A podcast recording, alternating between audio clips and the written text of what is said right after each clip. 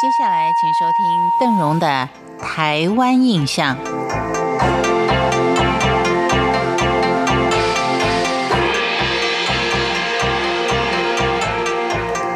在今天的节目当中，我们一块要看的是汉人对于花莲的开垦。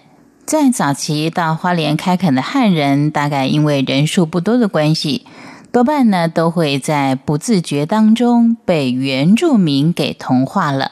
但在后来经过慢慢的几十年当中，反而许多的原住民越来越忽视自己本身宝贵的历史传承。而让汉人给同化了。以泰雅族来说，传统的情面风俗就已经在当时被泰雅族人所摒弃。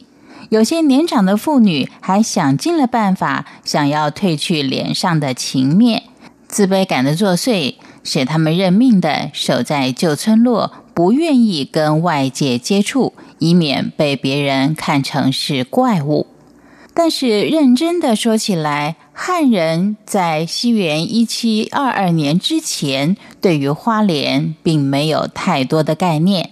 更有趣的是，跟清廷作对的一些叛党，每一次在起义失败之后，多半就会逃到在他们眼中还属于是蛮荒之地的花莲来躲藏，使得清廷特别在这个地区实施了民番划界的政策。严禁汉人出入，使得花莲迟迟未能够加以开发。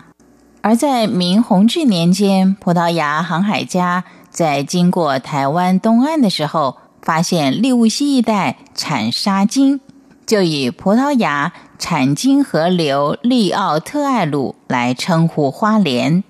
但是西班牙人把它的音译成多罗满，后来就一直沿用下来。在汉人还没有到达花莲之前，花莲也有一些古名称，像是阿美族人以他们的母语称花莲为崇瑶或是奥奇莱。崇瑶在阿美族的话里面的意思是猿猴，用来形容泰雅族人攀登敏捷。奥奇莱则是阿美族自称他们所居住的地方为奥奇莱。也就是现今花莲市的新火车站这一带。另外，花莲还有一个相当美的古名称，叫做回兰。